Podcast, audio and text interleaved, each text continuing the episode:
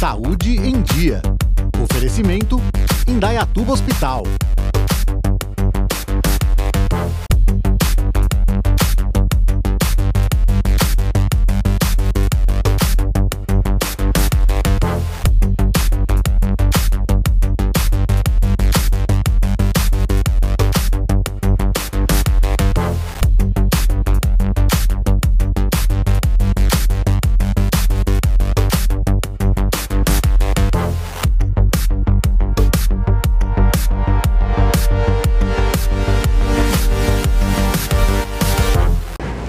Amigos, está começando mais um Saúde em Dia. Hoje recebo um amigo de longa data, Dr. Túlio Tomás Couto, médico ginecologista, vice-prefeito de Indaiatuba, para levar até vocês um conteúdo legal com dicas e informações do atual momento de Indaiatuba e da saúde no geral. Obrigado, Túlio, a presença. Eduardo, prazer estar aqui com você. Parabéns pelo programa, parabéns TV Sol, né? É a oportunidade de trazer informações reais para as pessoas no momento onde a gente vê muita desinformação, né, Edu? A gente como médico, às vezes eu eu estou preferindo não assistir mais televisão, você entendeu?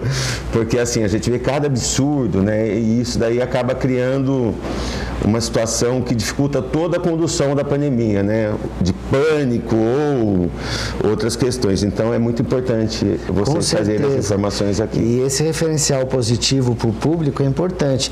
Você é um médico de quantos anos já de cidade, com a clínica, o nome, eu aqui com o programa, minha, o próprio consultório, a gente compartilhar e dividir essas informações que não são fake news, falsas, é importante. Vamos começar nosso bate-papo falando dessa questão do programa de prevenção de gravidez na adolescência, que eu admiro muito, queria parabenizá-lo mais uma vez publicamente aqui, de uma ação tão boa e que gera resultados no município. Então, na verdade, é, desde a minha formação, né, é, como ginecologista, sempre foi uma preocupação muito grande a gravidez na, na, adolescência. Por questões de saúde, que a gente sabe que é uma gravidez mais complicada, com mais riscos para a mãe e para o bebê, e por questões sociais, de educação. A adolescente, quando engravida, muitas vezes ela para os estudos, né? E, e, hoje a gente tem uma equipe na Secretaria de Saúde que vai nas escolas levar informação para os adolescentes e mais, mais que isso, é, facilitando o acesso dessa adolescente né, é, ao sistema de saúde né, para a gente poder proporcionar métodos eficazes né, e diminuir. A gente não quantificou ainda, mas é, a gente já tinha um índice baixo de gravidez, eu não lembro o percentual, mas eu tenho certeza que já diminuiu muito. O ano passado, é, antes da pandemia, a gente foi em todas as escolas é, municipais estaduais e nas escolas particulares. Aí vai a psicóloga, vai o, o, o, médico, vai a enfermeira.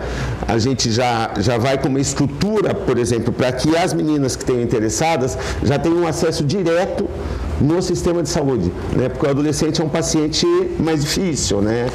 Ele muitas vezes se constrange de procurar um médico, ele, ele não vai esperar uma fila, né?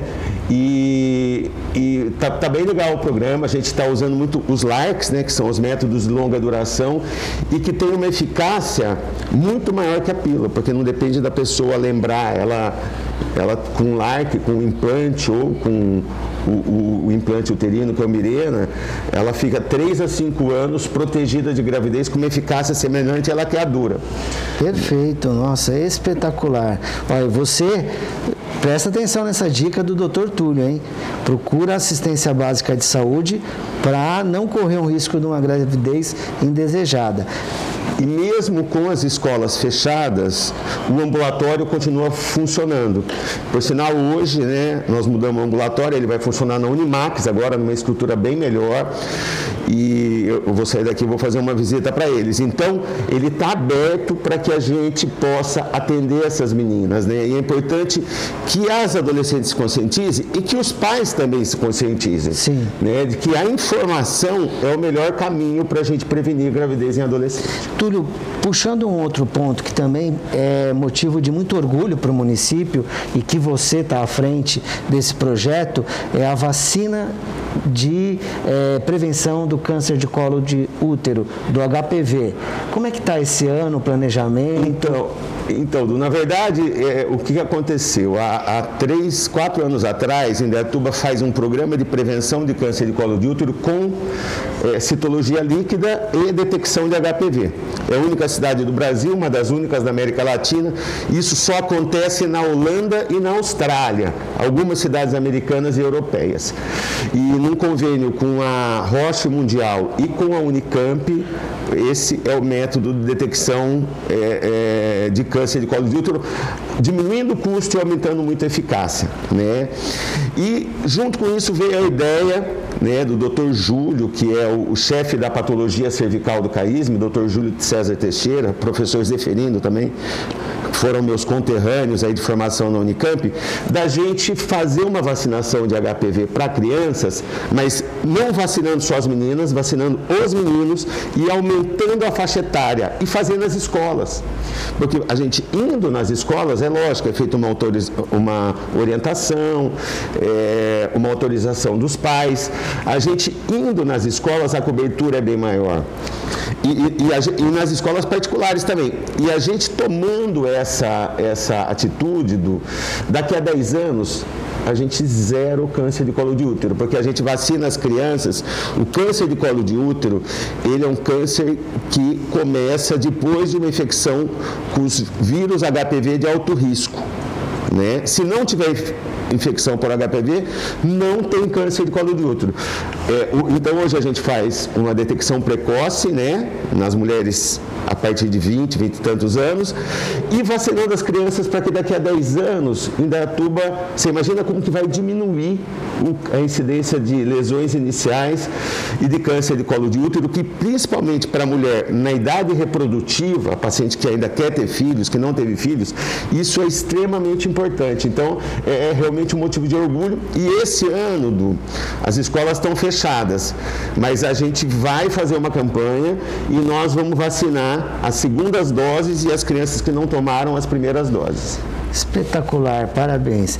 Agora, para a gente finalizar, vamos falar um pouco de Covid. O momento é um momento muito grave, crítico. Indaiatuba vem com taxas de 100% nos leitos de UTI, tanto a rede pública como a privada. O que, que você tem para falar, Túlio?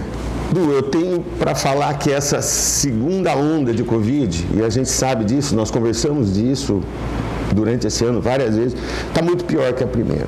Né? Nós aumentamos a nossa capacidade de internação, a gente tem um anexo à OC, na verdade, um novo hospital é, que, que tem um andar é, por conta de pacientes com Covid, né?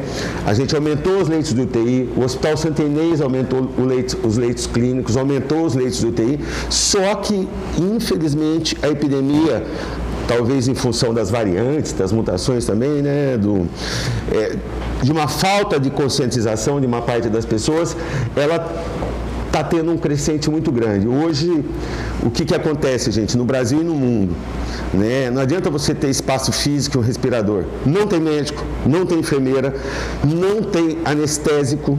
Você viu que os hospitais suspenderam cirurgia eletiva, né? Sim.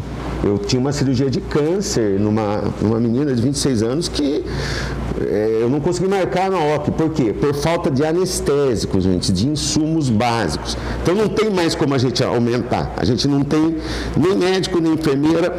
O que a gente precisa, até que a vacina chegue em larga escala, do, é que as pessoas se conscientizem mais, né, cara?